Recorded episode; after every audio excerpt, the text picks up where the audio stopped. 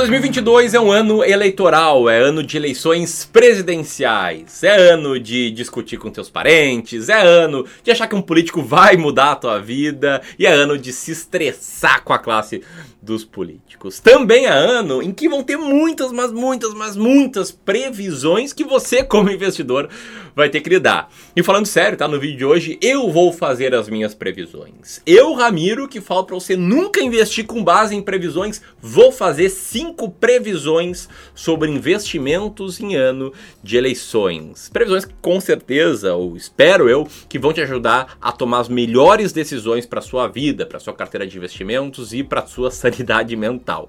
Então, presta muita atenção aqui nesse vídeo. E enquanto roda a vinheta, faz o seguinte, tá? Comenta aqui abaixo quem você gostaria que fosse eleito presidente em 2022. Porém, só vale respostas de quem certamente não vai se candidatar.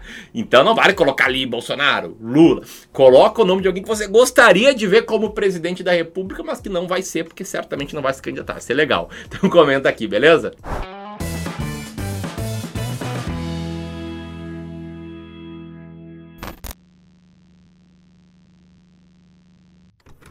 Vamos lá. Primeira previsão.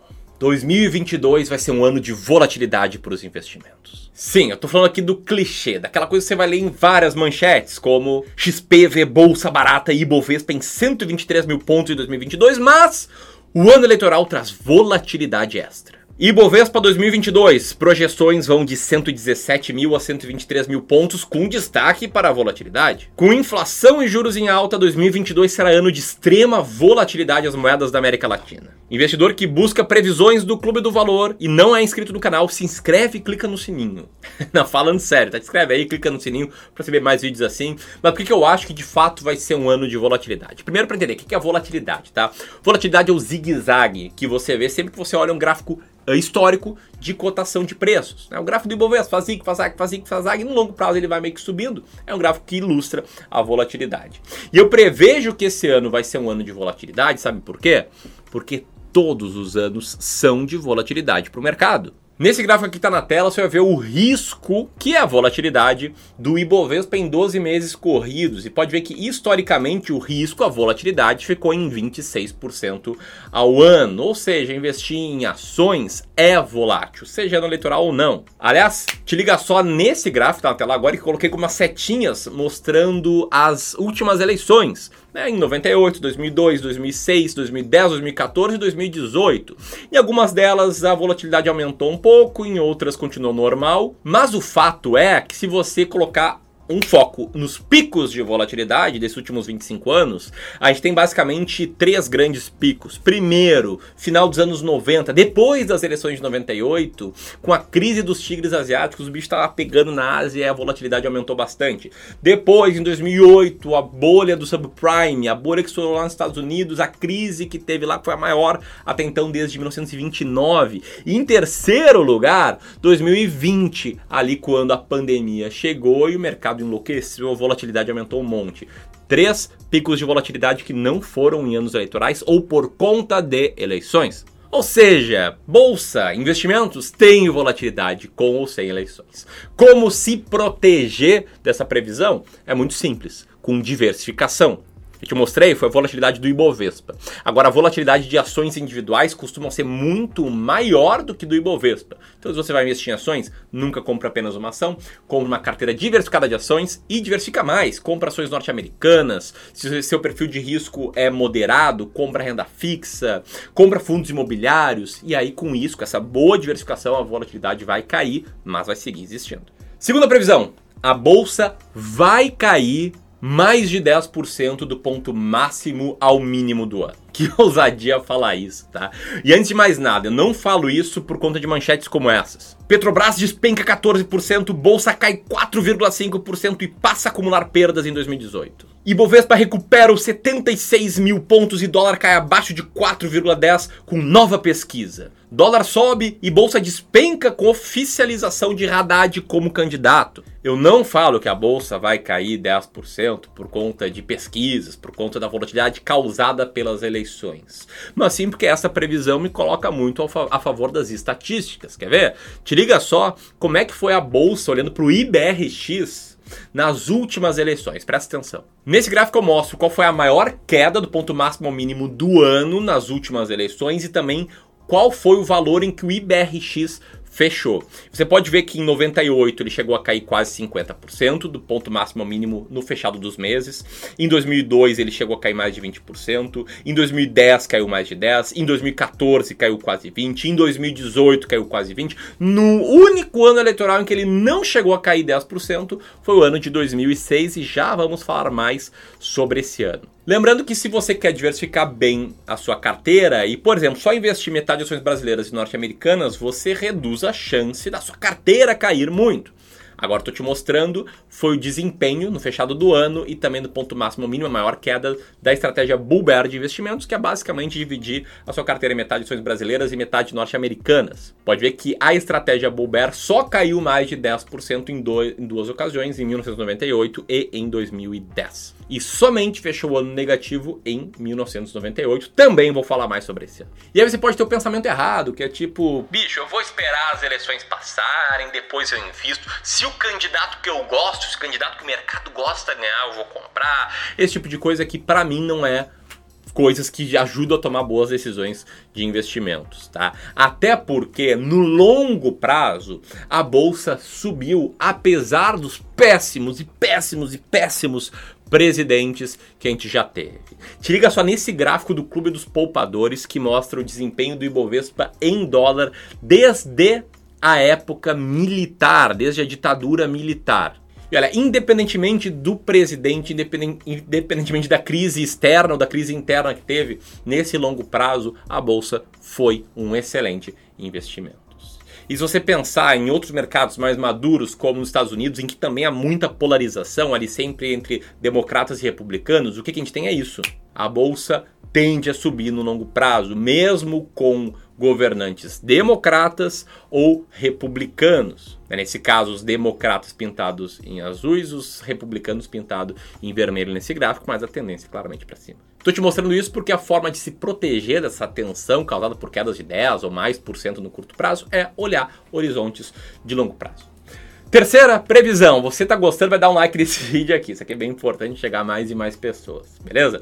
Mas falando sério, terceira previsão, uma previsão de verdade, é que você vai ser inundado por propagandas curto-prazistas. Em determinado momento, vai querer clicar nelas e entender qual é a grande oportunidade. Então você vai estar tá lá vendo um vídeo meu aqui no Clube do Valor, vai estar tá inscrito, se você não é inscrito, te inscreve, clica no sininho e pimba, vai vir lá uma manchete catastrófica. Como lucrar com o quinto mandato de Lula. Ou outra, né? Como lucrar com o caos político das eleições. Ou ainda o trade das eleições. A criatividade dessa galera é fantástica. E aí você vai querer clicar, vai querer entender melhor. Se for uma promessa de ganho rápido e fácil, cara, esquece isso. Se for um conteúdo sério sobre investimentos de longo prazo, até dá para ouvir e certamente eu, Ramiro, vou fazer umas chamadas assim para pegar a atenção das pessoas e mostrar o caminho de longo prazo, que é o caminho que eu realmente acredito que dá bons resultados.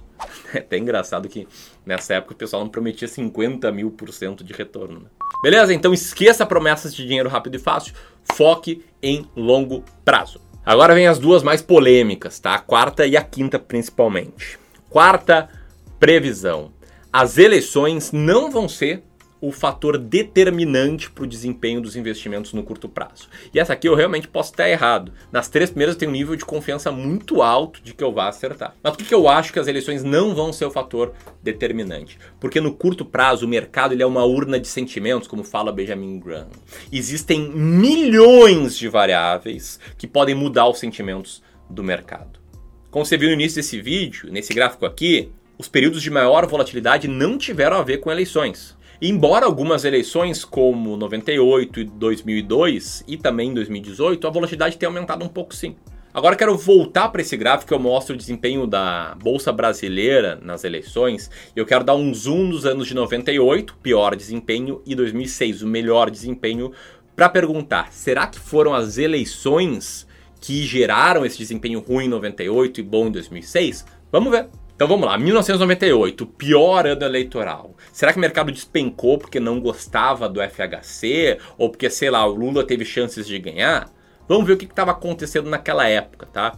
Peguei uma manchete aqui da Folha de São Paulo do Acervo, Uma manchete de agosto, bem aquela época de tensão eleitoral, falando sobre as bolsas que estavam desabando. Detalhe: no mundo. Te liga só, a bolsa tinha caído 9,94%, acumulando uma queda de quase 40% em um mês, que era o mês de agosto. Só que o mesmo tinha acontecido na Europa, na América do Norte e na Ásia. E você acredita que as eleições brasileiras despencaram as bolsas de todo mundo? Porra, é claro que não. O que estava acontecendo nessa época era uma grande crise na Ásia. A crise dos tigres asiáticos, crise da Rússia, o bicho estava pegando lá e o mundo inteiro sofreu. Agora vamos ver 2006, que foi um ano bom. Será que em 2006 a bolsa subiu por causa das eleições, porque o mercado gostava muito do presidente, que estava fazendo já um mensalão e queria ver ele lá? Na verdade, não foi bem isso. Você pode ver nessa manchete aqui um exemplo de um fator externo que estava contribuindo para a alta da bolsa naquele ano. E o que a gente tinha no ano de 2006 eram as commodities bombando. O Brasil tem muitas empresas fortes, pesadas em commodity, bons dados globais que acabaram puxando esse desempenho de curto prazo da bolsa. Por isso, por mais que você queira prever quem vai crescer nas pesquisas, quem vai ganhar as eleições e queira tomar decisões assim, entenda, tem milhões de outras coisas que você também não controla que afetam o desempenho de curto prazo, embora no longo prazo o desempenho tenda a ser bom para a renda variável. E por fim, antes da minha quinta previsão, eu quero te falar sobre como se proteger de todas as previsões que podem ser ruins, né, que eu estou trazendo aqui. E você se protege tendo um plano claro de investimentos e seguindo esse plano. E agora eu quero quero mostrar aqui o exemplo de uma carteira de um cliente meu que já era cliente em 1998, claramente o nome eu não vou mostrar aqui, que a carteira teve um desempenho ok, bom, nesse ano mesmo com toda a volatilidade. Então a carteira desse cliente era uma carteira com 60% de peso em renda variável, 40% de peso em renda fixa, né, no que eu chamo de estratégia das quatro estações. Até o final de 2018, desde 2016, quando esse cliente assinou o contrato conosco, a, o retorno dele estava indo ok, bastante acima do ativo livre de risco, do CDI. Ao longo desse ano de 2018, essa carteira rendeu 7,82%, mais ou menos 120% do CDI, mais ou menos 4% acima da inflação. E sim, teve meses ruins em 2018. Chegou a cair 1,5% em maio e depois mais 0,67% em junho. Mas teve também seus meses bons e um desempenho ok, razoável. Foi pior do que no ano anterior? Foi, mas ainda assim foi um desempenho bom, protegeu o patrimônio e rentabilizou ele ao longo desse ano. Somente a evolução dessa carteira, desse cliente ao longo do ano, teria transformado cada mil reais em mais ou menos mil e setenta e oito reais e a queda máxima que essa carteira com essa diversificação teve no mundo, ali entre aspas, né, no período de 2018, foi de 3%. Ou seja, protegemos modéstia à parte. Bem, isso significa uma carteira 60% renda variável, 40% renda fixa, vai cair no máximo 3%? É claro que não. Pode cair mais, beleza? Mas só quero te mostrar aqui como se proteger desse cenário. E se você quiser conhecer como é que a gente faz esse trabalho, eu vou deixar aqui o link para a página de Wealth Management do Clube do Valor, que é o nosso serviço em que a gente monta carteiras de investimentos, assume o controle da carteira de longo prazo de clientes que querem ter mais tempo para focar no que importa, sua família, seu trabalho, etc. Beleza? Aperta aqui e saiba mais. E aí a minha quinta previsão, ela tem muito a ver com o que aconteceu na minha vida. E sim, eu não fazia vídeos para o YouTube ainda, mas ali nos anos de 2014, 2015, 2016 eu era super engajado politicamente. Eu ficava puto da vida, fico até hoje na verdade com os políticos, só que eu brigava. Eu ia lá e discutia em rede social, e brigava com os petistas que estavam defendendo a Dilma, e brigava com quem defendia não sei o que. E quando eu parei para perceber anos depois, eu tinha colocado muito, mas muito tempo e energia nisso.